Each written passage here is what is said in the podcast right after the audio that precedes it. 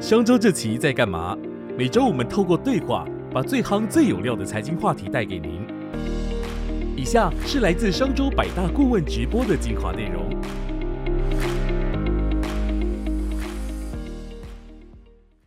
好，重量级百大顾问 KKday 营销长黄昭英 Yuki 哈，这个呢 Yuki 上一次在百大直播一点零的时候，跟我们分享了在疫情里面他们怎么样疫疫疫情中突起哈，国旅的成长有。这么多倍，然后跨境电商也成长了这么多倍哈。那第二波的疫情的时候，他们还是一直不停的推出爆品。那上一次 Yuki 有跟我们特别提到说，这个东西为什么会有爆品？其实很关键的是人的因素。组织的因素跟人的因素，那我们今天礼拜四专案例这一台，我们已经在十月里面跟大家分享了好几个很特殊的专案，这些人怎么样在专案里面用极少的资源极大化，产生了很很优美的专案，包括还记得上影总经理用二十万去成就了一个全国品牌吗？还记得我们陶运志前这个 lipai 的总经理？告诉我们他怎么样从这个失败里面学到成功的机机呃成功的秘诀吗？但是这个就是我们知道专案最重要的是你要了解你的目的，你要了解你为何而战，这个是很重要。我们十月跟大家分享的，在十一月开始的时候，其实我们就要开始把重心放在人的身上。所以十一月我们上个礼拜，我们请陈立清陈老师跟我们分享，你要怎么样成为一个人家愿意追随的人，在这个年代。你不被讨厌已经很难得了，你还要让人家追随，这个要怎么做到呢？所以上个礼拜陈老师告诉我们，你要怎么样由外我由外而内哈，把自己变成一个受欢迎的人，但这样是远远不够的。所以我们今天特别请到呃黄昭英营销长来跟我们分享，要怎么样成为一个成功的专案经理。成功的专案经理是什么呢？你有，你是不是还在认为说一个成功的专案经理叫做要按照那个时间表，时间到了我就抓好做好做好，还是你还在如期如职如预算吗？这些其实我们今天就是要告诉你，如果你还是这种想法，你已经过时了，你真的已经不行了。真正的成功经理要跟时代。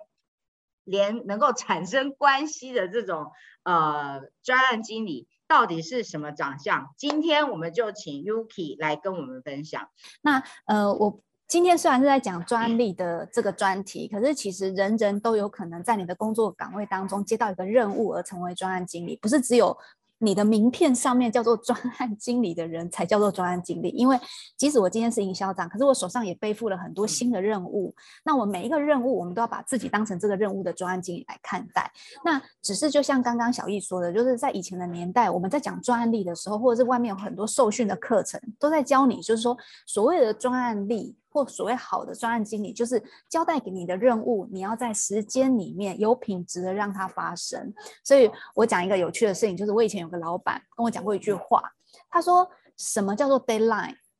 你是常常听到，就是任务丢办丢给你之后，就是跟你讲说 deadline 就是两个礼拜后这样子。那以前大家都会讲说 deadline 是什么？deadline 就是过了那一条 line。过了那条线，你就 dead，就叫做 deadline。所以呢，每一个人都很死命的在追赶，就是说我要在那个时间发生 deadline 发生以前呢，我就要赶快把我的东西做出来。好，所以这就是很传统的一个专案，一个专案的承办人或专案经理他所呃背负的一个责任跟任务。所以那个叫做如期如职如预算，就是我今天要在预算内资源内。把这件事情做出来，然后呢，而且要有品质。但是这样就真的够了吗？就是在我们的看法，或者是我观察我们的团队同事，就是大家在做接到任务的时候，他们并不是把自己只当成一个如期如此如预算完成，或者在 deadline 以前完成的一个一个人而已哦。那我们就要进一步的去想，那成功的专案经理是什么？我自己回想了一下，就是我的同事们。他们在这段时间里面都接到很多任务，那他们会做成功的大概都有哪几种模型？我们试图的把它做一些归类。那归类完跟大家分享以后，大家就可以去思考：哦，原来专案经理也有这么多的层次。那我自己现在在哪一个层次？那我希望在往上走的时候是可以到什么样的层次？那这个是我自己画出来，就是我自己的观察。专案经理其实，在你接到任务的时候，你可以给自己设定有四种不同的层次。第一种叫做执行者，哦，执行者就是传统刚刚讲的如期、如职、如预算，在预算里面，我们在 deadline 以前让它发生，而且很有品质，东西都做得还不错，堪用，这样子叫做执行者。所以这边是最低的一个层次。哦，那以前我们为了要训练，就是说专案经理能够有专案管理的能力，甚至还有很多证照的课程。那其实他都是在教你扮演好一个执行者的角色。哈，你如何更顺畅的管理多的呃多的不同的部门的进度，然后或者是你如何有一套方法可以系统化管理你的资源。哈，那都是一个专案经理在执行者这个层次的训练。那第一段到执行者的时候，东西就做出来了嘛。好。往上一个层次是什么？往上一个层次叫做超级业务员的层次，就是我的东西不止设计的好，产品也有做出来，或服务有做出来，任务有完成，而且我还很确保它其实是一个可以被大卖的。好，我还说服了很多人，好，他们来试用或者来采用我的服务，然后我把我的服务做的有声有色，很多人采用试用，然后做的很好，那个叫做超级业务员型的业务的 PM。第三种人呢，叫做生意人。那超级业务员就是说，哎，我今天是一个好的产品，然后我还试图的让很多人来，很多指指标型的用户来使用，那个叫做超级业务员。好，我可以说服得了大家，我可以做出一个好的产品，让他们买单。那生意人又是什么呢？生意人就是我不止哈做了一个服务如期产生，而且还是很多市场上都很喜欢这个服务。好，而且呢，我还可以。东兜西兜兜资源，然后让大家可以跟我一起来把这个服务的生态系做得更大。哦，我还很多伙伴会主动帮我介绍生意，然后我这个服务里面还借接了很多不同的 partner，这样那个叫做生意人。我们简单来讲就是兜资源啦，哈，就是我可以在没有资源或者资源有限的状况之下，找很多人跟我一起参与这个生意，所以这个叫做生意人层次的 PM 哦。嗯。那最后一个叫做创业家，创业家家型的 PM，其实在我自己在公司里面也看到非常多，而且他们年纪有时候也才二十几岁而已。那什么叫做创业家层次的呃专专案经理或者是产品经理？他们就是我这边有画一个 ATM，就是你会发现说他们做出来的产品哦，不止如期如职，然后如预算的让它发生，也不止就是说很多，他一做出来就很多人。想采用，而且他还很会兜资源，让大家都帮他助攻。除此之外，他还有一个 ATM，就是他还会源源不绝的一直产出，源源不绝的，就像一个 ATM 一直一样，无限印钞机。他做出这个服务之后，他就源源不绝，那个叫做创业家的层次。这样听起来哦，好像很悬哦，好像很难。但是我自己在公司里面看到这，尤其是疫情期间更明显，我们就很像转行嘛，就是每一个服务都有新的同事接手，每一个产业都有新的。呃，就是同事接管，然后他为了要做好这个产业，他就必须要去兜资源，他就必须要去让它变成印钞机，可以无限的不用人的因素去推销，他就自己不断的有生意进来。所以我自己看到了很多同事。那今天呢，为了要更具体的让大家可以明白，我就举一个很实际的例子，而且就是你们在网络上搜寻报道的时候，都会一直看到这个例子。那它其实就是一个。有创业家层次的一个专案经理，也是我的同事，就是所做出来的案子。那我就是想说，借由这个机会也跟大家分享。嗯，嘿，好，这个是有一篇新闻稿上哈，我把它就是一篇报道，我把它抓进来的哈。那左边是我瘦的时候啦。哦，就是 如果你们有看上周我自己写的文章，有讲到说我疫情前其实是胖到七十公斤，然后疫情中我就健身瘦到五十几公斤，那这是五十几公斤的样子，但我现在又复胖回六十公斤，所以我现在又看起来比较胖。所以如果你看到现在镜头里面跟那个媒体这张照片的时候，因为其实有落差好几公斤，所以有一些落差，但里面那个人是我没错啦。哦。这个故事是在讲说，就是 KKday 竟然成为了就是 Apple 这间公司，就是苹果公司。好，就是 Apple，就你们用的那个 iPhone 的那个 Apple，第一个导入大中华区，这边是讲大中华区，其实我们是亚洲区啊。第一个导入 App Clip 这个服务的旅游业者这样。然后里面有讲到说，哎，这个牵手机会竟然来自一封电子报。好，那这个其实就是我的。所有的同事在做这个案子都是二十几岁，就是没有超任何一个超过三十岁的同事哈。那这个专案的这个组成的同事每一个都非常的年轻，也然后公司在那个因为这是疫情期间做的事，所以也没有很多资源。然后那个时候这个，对不起，我打断一下，可以跟我们同学稍微介绍一下什么是 App Clips 的服务吗？好好好。App Clip 的服务呢，就是那个时候，就是大家都手上都有 Apple Pay 嘛，对不对？就是 Apple iPhone 的手机不是都有那个 Apple Pay 哦，然后可以付款这样。他们就延伸出一套叫 App Clip，专门想要给以前就是想说，哎，我们就是手机去感应一下就可以结账，就可以购票。然后他们就想说，哎，那这个都没有运用在旅游的场景，可不可以找一家旅游业者？哦，Apple 就想说，全球想找一些旅游业者来帮他帮旅游的这个游乐园。转型，然后做成用手机，就是直接感应就可以购票，也不用扫 QR code，就手机感应就可以购票这样子。可是这个东西是需要有一些 IT 的投入，而且需要能够说服景区一起来合作，还要有一群开发者跟 Apple 总部在美国的这个跨海连线，然后每天在那里就是 coding，就是两边一起开发的，所以其实是不是很容易的一个案子？嗯哼，那。这个案子的在 KKday 的负责的这这个团队哈，其实都我刚刚讲都是二十几岁，他们以前也没做过，然后也不曾跟 Apple 合作过，这样。那这个故事就是从一个很有趣的一个见面开始开始聊起的这样。所以为什么我就说它是一个呃创业家层次？因为这一个导入后来导入在呃台湾跟日本，还有在啊东南亚，还有在。海外好几个 KKday 的合作的伙伴，然后它就是像一个印钞机一样，因为它这个服务放在现场，那只要大家看到觉得哎有兴趣，手机靠近可以购票，就是跟 KKday 购票，所以它就算是一个自动印钞机的例子，这样，而且它非常的创新。好，好，那如果说这个专案的负责的同事，他觉得自己只是一个执行者，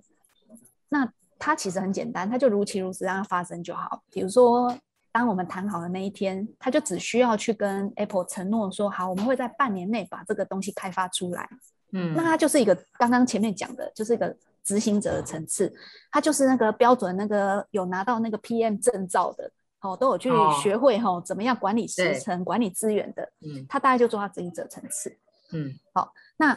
当他决定合作，然后也跟就是大家讲好的时候，他就开始乖乖去开发。但他就是执行者的层次。但是这个案子为什么特别是到创业家的层次，然后让他最后他的呃预我们的那个订单源源不绝的一直滚进来，就是因为这个同事他不是执行者，他是一个创业家层次。好，那这边这页讲的就是旁边里面做的都是当时的一些开发者，就是我们就是跨海连线跟 Apple 开发的工程师们这样子哈。嗯，那他就是我们的内部伙伴。哦，就是说，当你行销业务的团队想要做这件事的时候，你要有内部的工程师开发团队嘛？好，这个是他的内部合作伙伴。但比较有趣的是，他的这个执行的同事，他有创业家思维，所以呢，他不止连接了内部伙伴，他还去邀请了很多外部伙伴。下一页就是我们的外部伙伴。哎，这一个照片哦，是呃，我们在就是现在我们的总部办记者会、浪取这个服务的时候拍的。有没有看到一字排开有多少外部伙伴？超多的，就是要上线这个服务哦。他揪了这个，除了 Apple，Apple 当然是最主要的嘛，因为这个是我们跟 Apple 的合作，对不对？哎，你就看到说，哎，为什么还有这么多一大堆有 Visa，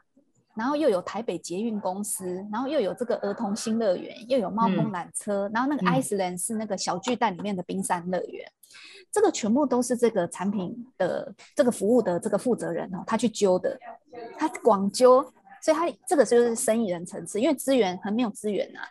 哦，他的上面有讲嘛，行销预算是零，是一个没有任何行销预算的一个案子，而且又在疫情的期间，所以他老了不起揪到一堆 IT 愿意帮他开发，然后每天每天都跟海外连线就了不起了，可是没有行销资源啊。那这个 PM 如果如期如此让它发生，也不会有人用啊，因为没有人知道啊，对不对？所以对这个这个这个同事就很聪明，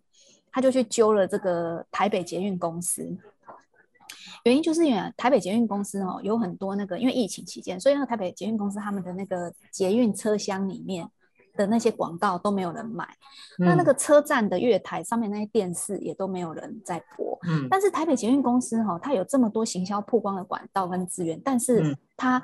没有生意嘛，因为那些嗯。广告客户都不会在疫情期间刊登广告。嗯。然后我们就发现，哎，其实台北捷运公司旗下有管理了台北市的三个场馆，就是左边这三个、儿童新乐园、小巨蛋冰上乐园，还有猫空缆车。嗯所以呢，我们就哎谈了一个交换，就说哎，我们帮你开发这个跟 Apple 的合作，帮你数位转型。但是呢，你是不是可以在你的这些捷运的这些海报啊、车厢啊、月台广告啊，都拿来宣传，这样。哦，所以这个这个 P 这个产品的负责人哦，他就自己去谈了这些一系列的合作。嗯然后呢，就一个一个去拜访他们。那为什么跟 Visa 有关？因为我们都知道，一个服务要上线的时候，你要鼓励人家就是手机去购票的话，你要有一些诱因嘛，不然大家还是习惯去排队去窗口排队买票，对不对？好，所以就找了 Visa。那 Visa 这个照片里面的这个 Visa 漂亮的女孩子是 Visa 的台湾总经理，哦、那他就给我们了一大笔预算，就说好啊，那我们 Visa 来共襄盛举，所以上线到现在到年底哦，只要你用这个购票，你都可以一张票省五十元。那这省的五十元都是 Visa 出的，这样，所以这是一个就是完全是呃呼应到我刚刚前面讲的，就是说，哎，当公司或者是我呃我陪着我这个同事去拜访 Apple 的时候，我们知道有这个机会，我们决定要合作的时候，我们也可以让它如期如职如预算的发生。但同样，你看看这过程当中，有可能有多少的变化？你的你的脑袋里面想的是，我想要让它这个活动做出来的时候是可以很多人来使用的哦，所以他想到了诱因。那又因没有预算嘛，所以他就去找了 Visa，大家一起来共襄盛举。那他就每一张票补贴五十元给使用者，使用者就当场觉得说，哎，那便宜五十元呐、那我就愿意就是用手机去试试看，而不要在现场排队。好，那第二个，他觉得没有行销曝光，没有人知道这个服务，所以就找了台北捷运公司，想说，哎，你这个站里面啊，月台的这个广告都可以给我们用，那我们都帮你宣传你的三个旗下的场馆，让它作为示范的场域，这样。好，所以右边就是这个现场的海报跟设计，这样。然后呢，几乎呃我们在整个台北捷运的里面，总共有超过一千面的海报，一千面海报都是这个海报，就是这个活动的海报，这样。所以当然就非常的顺利跟成功，这样。那呃，这个例子后来呢，更让人家感动的是，我们上线没有几个月，然后 Apple 就告诉我们说，我们是运用这个 Apple Clip 这个服务哦，全球排名前十三名。前十三名，哎，这很感人呢。因为其实台湾的人口那么少，那你知道，就是美国啊、欧洲啊、海外的人口，很多国家的人口其实这么这么多人，那你一个小台湾当中的一个小 KK day，然后弄了一个这个场馆跟台北捷运公司合作，竟然可以让我们的这个使用量到排行到全球的前十几名。那当然还有个原因啊，是因为海外疫情那时候都 lock down，就是很多城市都不能出门。那台湾的防疫相对比较好一点。对，所以就觉得这个案子真的是很值得跟大家分享。所以它是一个完全没有花任何广告预算，也没有花行销预算，也没有补贴的一个案子，但是它却可以很成功的排上这个前十几名的这个服务。那就觉得说，然后呃，至今为止哦，我们除了这三个场馆，因为也很顺利的让它上线之后热热闹闹，很多人使用，嗯、所以呢，就是台湾或日本或者我们在海外的场馆也开始。逐渐的让 KKday 帮他们来辅导这一块的数位转型，所以我觉得这个就是一个很棒的专案经理，就是说，哎，他其实不是只是接到这个任务让它发生，他试图的让他可以成功，即使没有预算，他也会去兜资源，然后他试图的在这个过程当中让 Lisa 感觉到说，哎，我有我有这个创新的形象，而且使用量也很多，我试图的让台北捷运公司活化它那些海报。的那种版位，啊带给大家的是它旗下三个场馆的生意，而且是一个创新服务的体验，所以这就是一个很棒的呃专案经理。然后他也不过就二十几岁，所以也没有大家想的是说他身经百战等等的，或者是说哎他连接身边资源很多，其实也没有的哦。所以我觉得这个是一个 mindset，就是你的脑袋里面思维的问题。对，所以我在想说，借由这个二十几岁同事的这个例子哦，想跟大家讲，就是说。以后哈，我们在接到一个任务或接到一个产品，我们是一个产品负责人或者我们一个专案的负责人的时候，我们都希望哦，我们自己可以成为一个就是创业家层次思维的人，而不是只是一个执行者思维层次的人这样。那下一页呢，就是我想要介绍，就是我最近读了一本书，那我觉得这个也很适合专案经理看。他就在讲到说，哈，这本书叫做《步步为营》，他在讲的就是说，一个好的人，一个好的人才，我就把它套用为专案经理，哈，就像西洋棋的棋手，哦，不知道大家有没有玩过？如果你没有玩过西洋棋，因为这本书是翻译的，在海外他们都是下西洋棋，那你在台湾可以想的是象棋或围棋，哈，就是你一个棋手。每下一步下去，你就要往后想五步，好，不可以就是我眼前就很像球来就接，哦，球来就接的话，那这个我这个同事他接到这个 Apple 的任务的时候，他可能就是好，我们就赶快跟对方开会，赶快把这个这个服务做好，这个就是一个一步眼前一步。你要想的是，我今天如果是一个好的棋手，我每下这一步棋的时候，我就已经往后想到敌我的五步了，就是。市场怎么会怎么样判断哦？市场就会到现场以后，客人会发现哦，这好复杂哦，我我不知道怎么研究，我的手机怎么购票，好像有点复杂，我还是去窗口排队。就是你已经想到他未来的五步，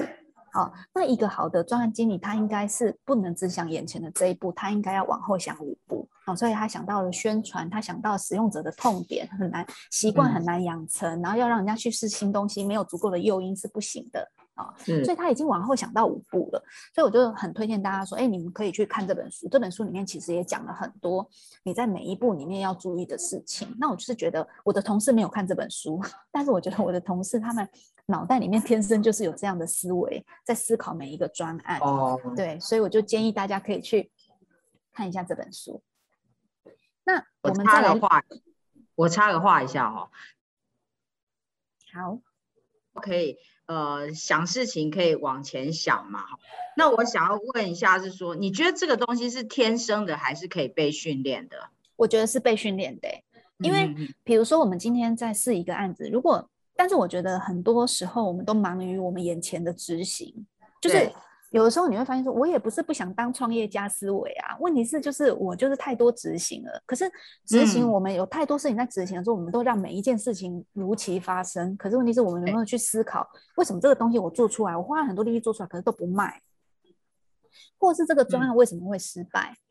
就是大家其实是太缺乏时间去回想每一个案子，那你这个会养成一个习惯。因为我们永远都在追赶这个如期发生 deadline，过了这条 line 就 dead，所以你就是永远都在追赶时程，可是永远没有去想东西上线之后，哎，为什么它都不会卖？我们中间的设计缺乏了哪些元素？对，那我觉得这种往后想五步，其实是一种思维上的改变。只要你愿意改变你的想法，你多练习，哦，嗯，那其实改变是会发生的。你会发现，你下一次在接任务的时候，你就不会只想到眼前这个事情，要急着让它发生，这样。所以下面这一页就是我想要带给大家的练习，就是说我们我们再回顾一下，想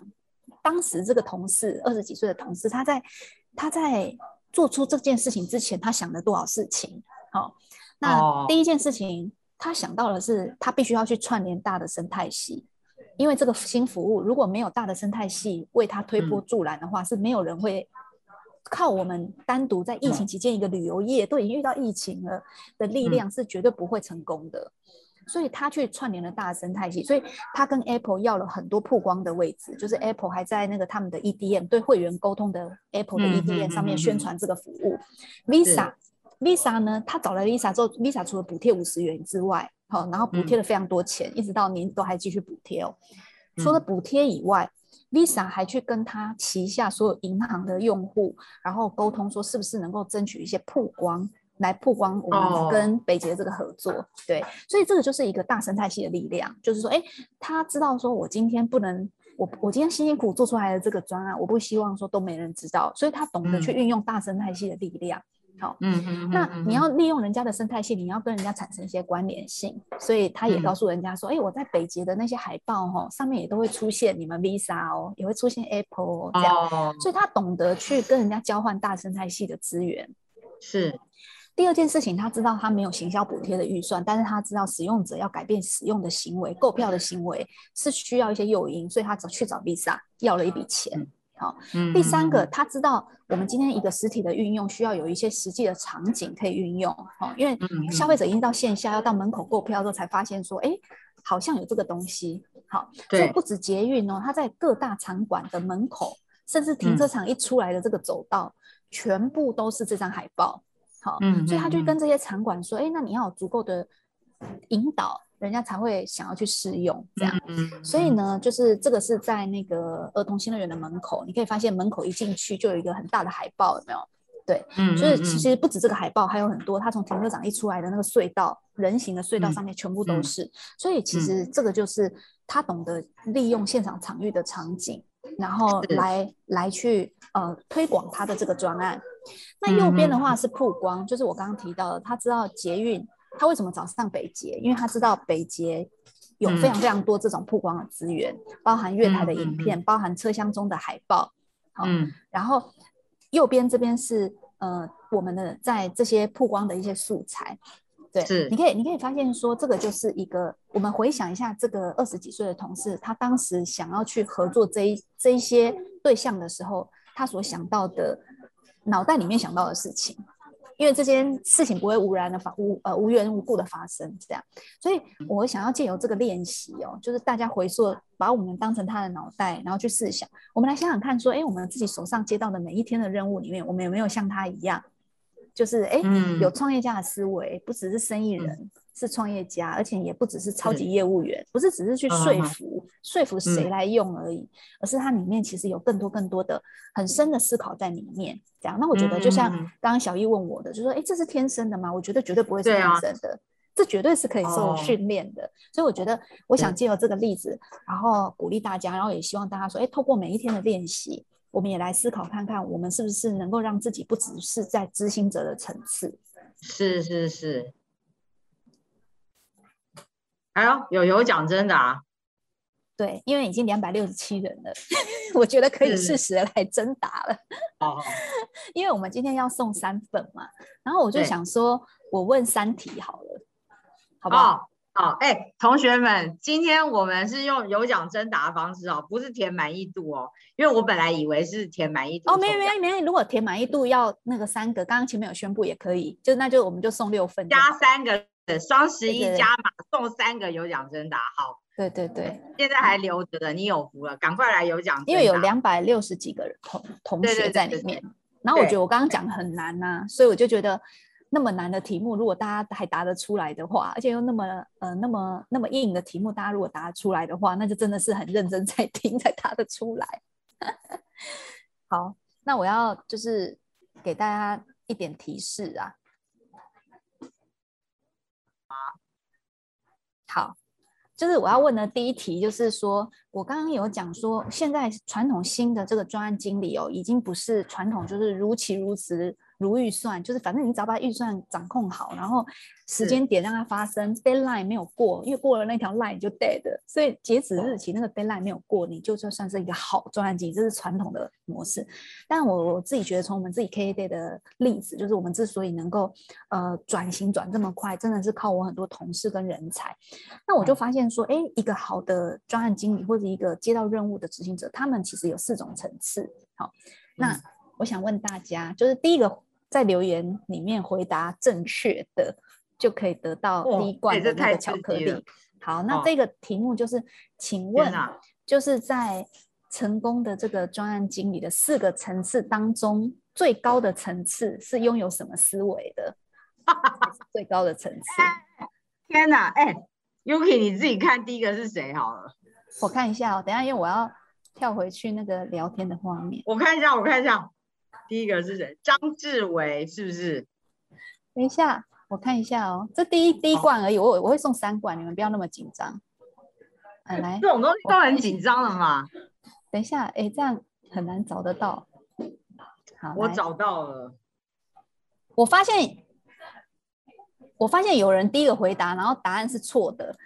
因为他把四个都打出来，是 Jordan 对不对？他回答了执行者、行销、生意人、创业者。哦，第一个应该是张志伟，对，张志伟是第一个，十二点五十四分，创业家，啊对，恭喜张志伟。然后后面哇，狂刷一排，哎，你们真的超强的，36而且都答对，都答对。哎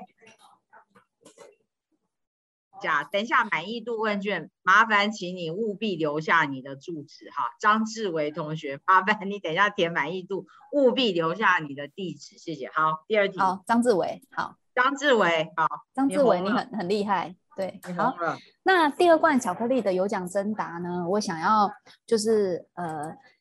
问呃，也是我今天我觉得很很重要的，就是啊，提示在这里。好，这个也是一样，就是最快在那个呃聊天里面就是打字的的呃同事里面呢，就是哦呢呃同同学里面呢就可以得到。嗯，好好，就是一个好的，这这是在《步步为营》这本书讲，就是一个好的专案经理就像是一个好的西洋棋的棋手。那我们觉得说，一个好的西洋棋手，好，每走一步，我们要往后想几步。哎，你这样子，这这，你这样直接有答案，这样子，来，我看一下，小易帮我看一下那个，我在看，我在看，我在看。嗯我跟你讲，我今天我如果找错人，我今天走出去应该会被打，我觉得。看一下，你看到谁？我来看一下，到了，我看一下。哇，多人答的、欸，诶都答对耶，很厉害耶。步步为营不是步步为营，Frank 说步步为营不是。对，那个第一个答对的应该是谢东如，他说往后想五步，往后想五步，而且他很完整哦。对，往后想五步，对，谢东以十二点五十六分。好东如记得等一下填满意度要把自己的地址留下来哦，哈。对东对对，好第三题，好，第三题就是我想要回到那个那个这一页，好好，就是这一题很简单，搞得我自己都好紧张，嘿，这一题很简单，而且是最后一个礼物了，我不会再加码了。最后一个礼物，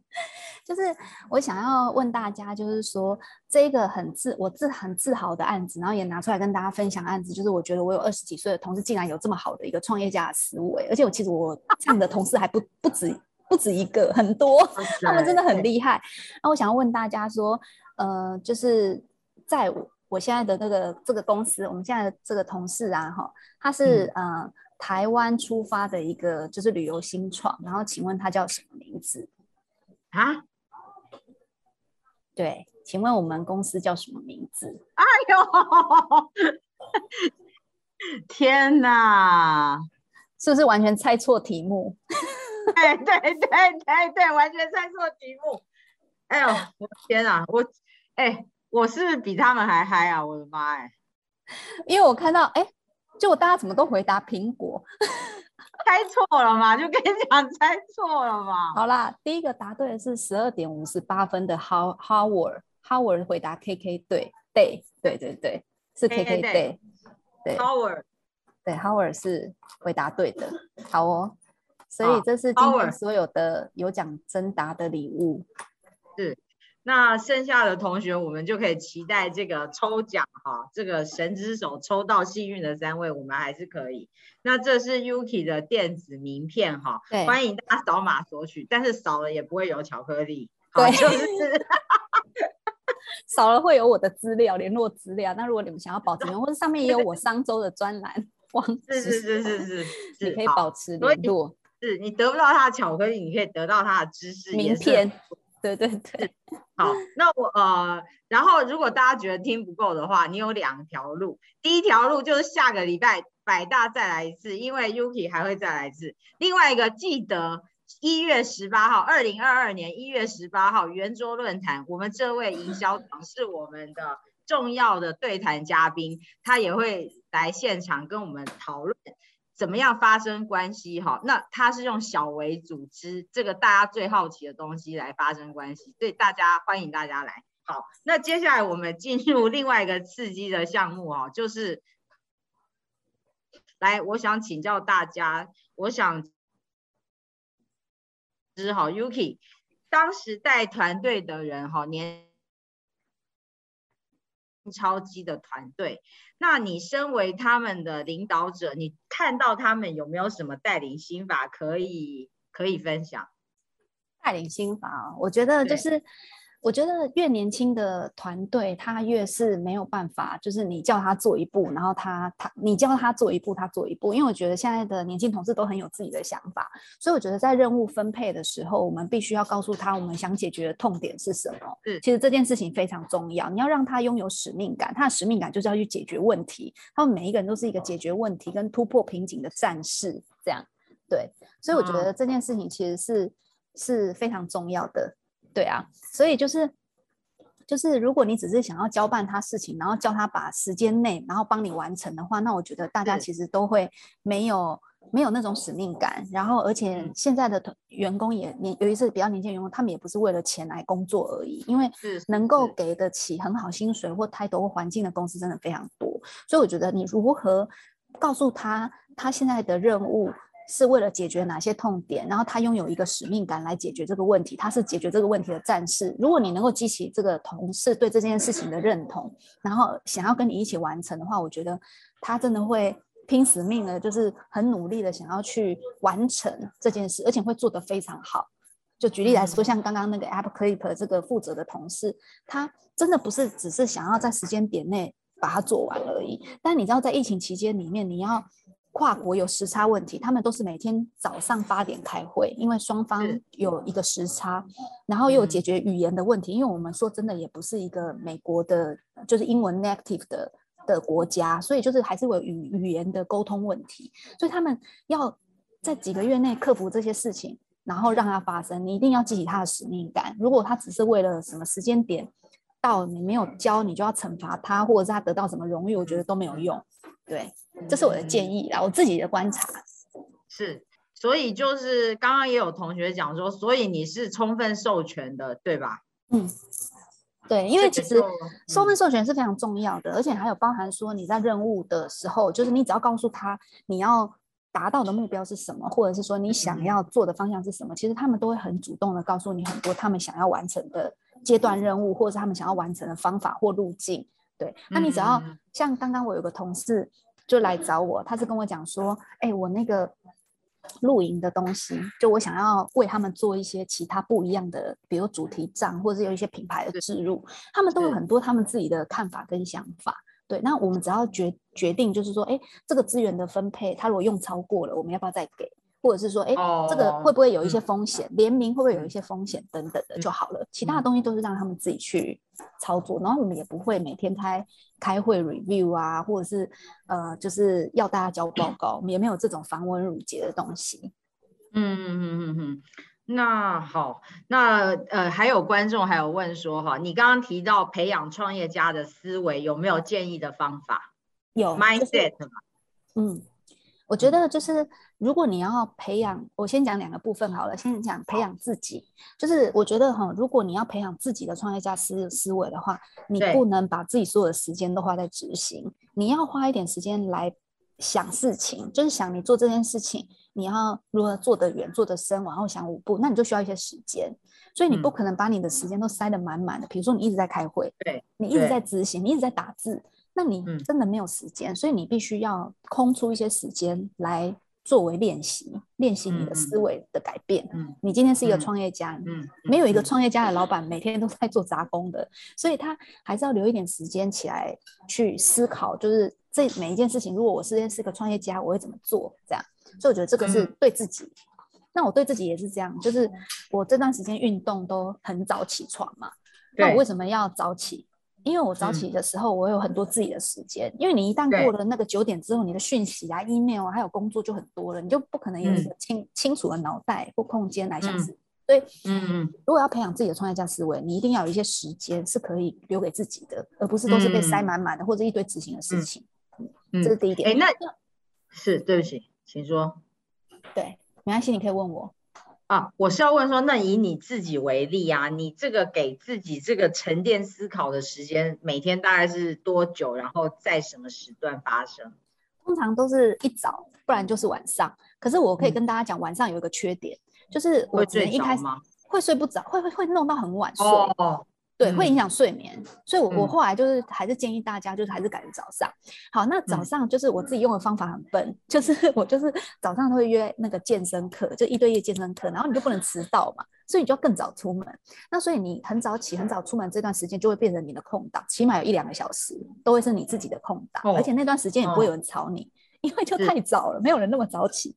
那因为你早起，所以你就会早睡，所以你晚上的睡眠时间就会变得就比较早。去睡，那我觉得这个也是一个好的好的循环。那以前是习惯就是说，哎，小朋友，比如说，呃，睡晚睡觉了才是你个人时间。但我觉得这样有一个很大的缺点，就是会很影响你的睡眠品质，而且你会弄得很晚睡，隔天精神不好。所以，我就是建议大家，宁可把就是晚睡的这个个人相处的时间，把它移到早上，这样，嗯，会好好得多。嗯，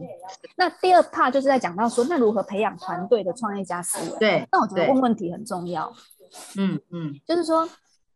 像我有个同事，他最近就跟我讲说，他应该是上礼拜，他就有跟我讲过，说他的双十一活动，他也想要加码。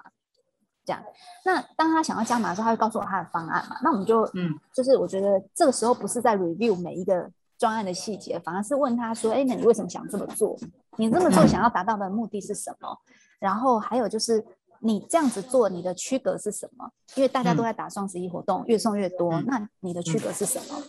消费者为什么要来你这里订？对，那或者是说，我们这样做对店家来讲，就对露营地来讲，我们可以呃培养什么样特殊的关系吗？就你的你这样的用意是什么？你的战略是什么？所以你可以多问他一些。就是关于这方面的问题，训练他的逻辑思考的能力。那这个东西，我觉得如果你是你带团队的话，我觉得可以用问问题的方式训练自己有一个问问题的方法。嗯嗯，是蛮好的。因为有时候你问他，他会呆住，因为哦，他就是去执行这件事，所以他没有去想过，就是说，哎，有没有更好的方法，或者他这样做的原因是什么？那你每问他一个问题，他就会被迫要回答你，所以他就要在脑袋里面再想一遍。所以下一次当他在问你的时候，他就会先想好这些问题，因为他知道你又会问他这样。所以我觉得，就是带团队最好方法不是去 review 他那些细节，而是问问题。因为你问问题，有时候你也没有标准答案，因为你也不知道他回答这个东西是对或错。但当你问他问题的时候，就是在训练他去回溯跟思考他这样做的原因是什么。所以是一种训练。所以训练团队最好方法就是问他问题。嗯，也不要觉得说是你在挑战他啦。就是有的时候我们和颜悦色一点问问题，其实也是不会让他觉得很很被，好像是你在挑战他这样子，就是也不不一定是这样子。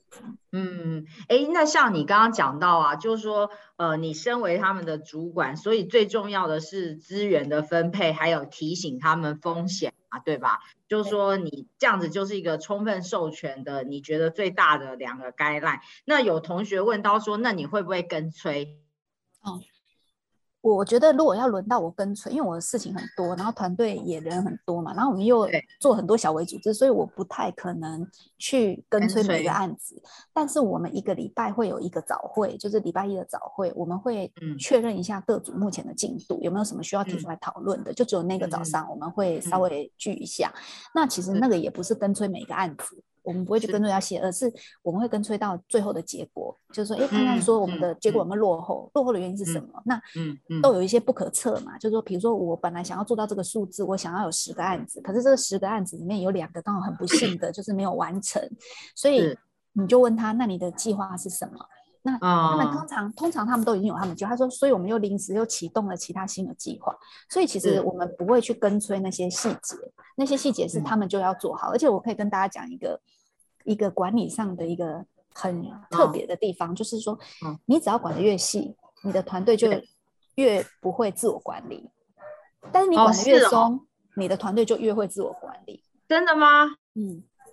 就是大家可以试试看，就是你你去观察一下，就是那些管得很严、管得很细的主管，他下面的同事是不是都很仰赖他的管理，都不会自我管理？可是你会发现说，像我们都没有在管的，对不对？我们的团队的同事就非常自律，他们很会超前部署，很会自己做很多事。然后甚至我的呃社群小编哦，他们有很多他们自己的云端报表在累积他们以前的那些数据跟成效，都是自己 create 的报表，然后也我也从来不去看。我从来没有在看的，但是当我在问他说：“哎，我想要做一个万圣节的活动的时候，这个好不好？”的时候，他都马上就可以回答你。然后原因是他以前做过那些资料的统计、统整，那那都是他自律的行为嘛？因为他知道他每一次的的的，就是曝光，他都应该要去统计他的成效，他才能优化。所以就是你会发现说，他们其实都在自我管理，但他们也各有方法。这样，嗯嗯，那我就觉得，就是一个越授权的主管，他的团队越自律。嗯嗯，好，那同学继续哦，你哦，就是说，呃，你刚刚讲到，就是就是有提到关于说这种带不同世，以这种不同世代来做不同的思考，不同世代怎么做不同的思考？好，就是我有带比我比我呃长一轮的。我四十二啦，然后比我长一轮就是五十几岁。我有带五十，就我的团队里面的这个年龄层是很很大的，就我有带过五十几岁的哦哦，然后我有带跟我一样四十几岁，我有带三十几岁、二十几岁。那最多的人数还是坐落在这个二十出头，刚毕业第一份工作、第二份工作这样。然后这个中中间有没有什么就是呃管理上？可以分享，其实很多哎，我觉得这根本讲不完。但我讲一个最简单的，就是年轻人他要的是空间、舞台跟使命感嘛。我刚刚讲，就是你要给他发挥的空间，你管得很细，他就跑光了这样子。所以你要告诉他做这件事情，我们想要解决的问题是什么？好，那然后让他去发挥。